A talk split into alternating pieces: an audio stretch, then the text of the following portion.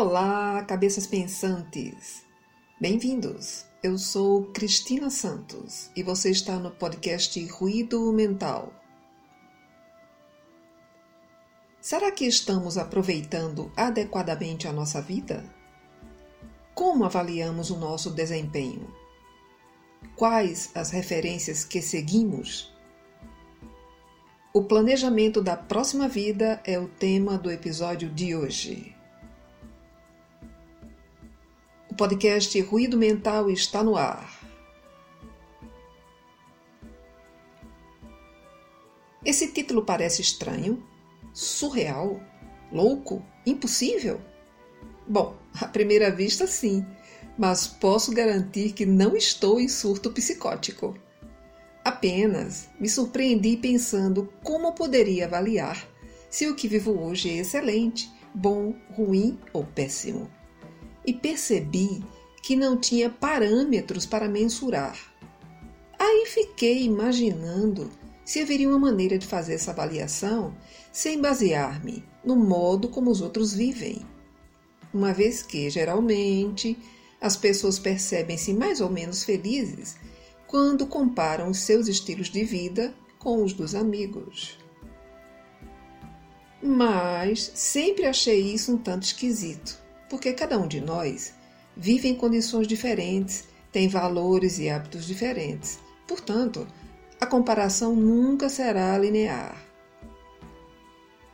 Então, lembrei de uma frase que de vez em quando escuto das pessoas. Ah, eu era feliz e não sabia. Inclusive eu mesma já falei isso diversas vezes ao longo da vida. Foi aí que me perguntei: ué, por que será que não percebemos quando estamos sendo felizes, tendo uma vida satisfatória, e só percebemos isso depois de vários anos se passarem? Estranho, né? E foi isso que me fez imaginar uma forma de avaliarmos agora se estamos indo bem ou não ao invés de esperarmos anos para soltarmos aquela famigerada frase. E qual é, afinal, essa forma de avaliação? Bom, para começarmos, vamos imaginar que entramos em um túnel do tempo e paramos 300 anos à frente, ou seja, no ano 2320. Para avaliarmos o nosso grau de contentamento, vamos tomar por referência as informações que André Luiz nos traz em seus livros, quando diz que, em média, levamos 100 anos entre cada retorno à Terra, e também o que diz a ciência em suas previsões sobre o clima, situação da fauna, flora do planeta para esse período. Atualmente, a ciência informa que no ano 2100 as combinações de calor e umidade apresentarão níveis extremamente perigosos para o homem, como já vem acontecendo em algumas partes do Golfo Pérsico. E as previsões da comunidade científica são de que em 2050 já teremos aumento do nível do mar com aquecimento e acidificação que trará graves impactos em todas as espécies marinhas. Como se isso não bastasse, haverá salinização de aquíferos, diminuição dos mananciais de água potável, degelo do Ártico, que ocasionará elevação dos oceanos, o que, consequentemente, fará desaparecer as cidades litorâneas. E aí teremos extinção de animais, em virtude do maior número de incêndios, secas, torre dos verões que levarão à redução ou extinção de florestas. Segundo os cientistas informam, haverão lutas por água e comida, uma vez que os recursos hídricos para a produção de alimentos serão totalmente insuficientes. Haverão milhões de mortos devido ao calor extremo, por fome, sede e novas doenças. Isso tudo vem sendo informado há vários anos, mas pouco tem sido feito para evitar essa catástrofe global. Bom, agora que vimos o panorama que nos aguarda na próxima vida, vamos retornar da viagem pelo túnel do tempo do ano de 2320 para o nosso ano de 2020. E agora que temos as referências seguras de como viveremos no futuro neste planeta, faça a sua avaliação respondendo para si mesmo. Como está a sua vida hoje? Te falta o necessário para viver?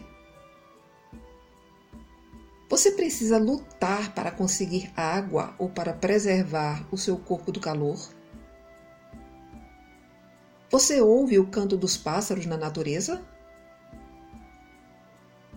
Consegue ver o céu azul e as estrelas? O ar que respira é sufocante?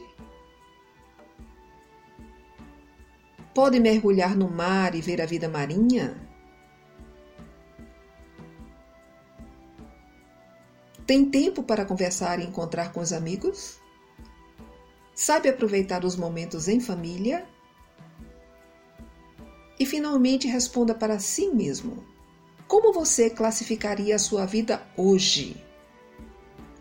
Será que você é feliz e não sabe? Já que o futuro nos reserva condições extremas para a sobrevivência humana, e como aqui estaremos em novas experiências, é prudente e lógico planejarmos como queremos viver a partir das vivências que desenvolvemos hoje.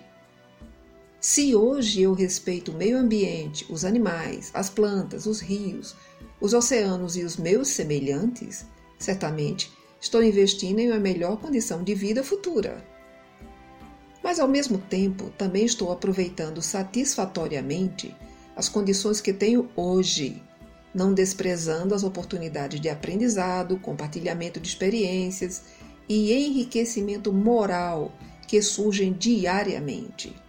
Tudo está conectado. Planejar o futuro valoriza o hoje. Portanto, sejamos conscientemente felizes.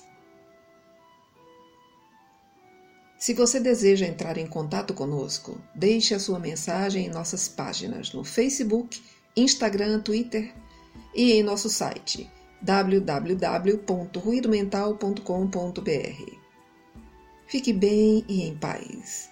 Estaremos juntos no próximo episódio do podcast Ruído Mental. Obrigado pela sua audiência.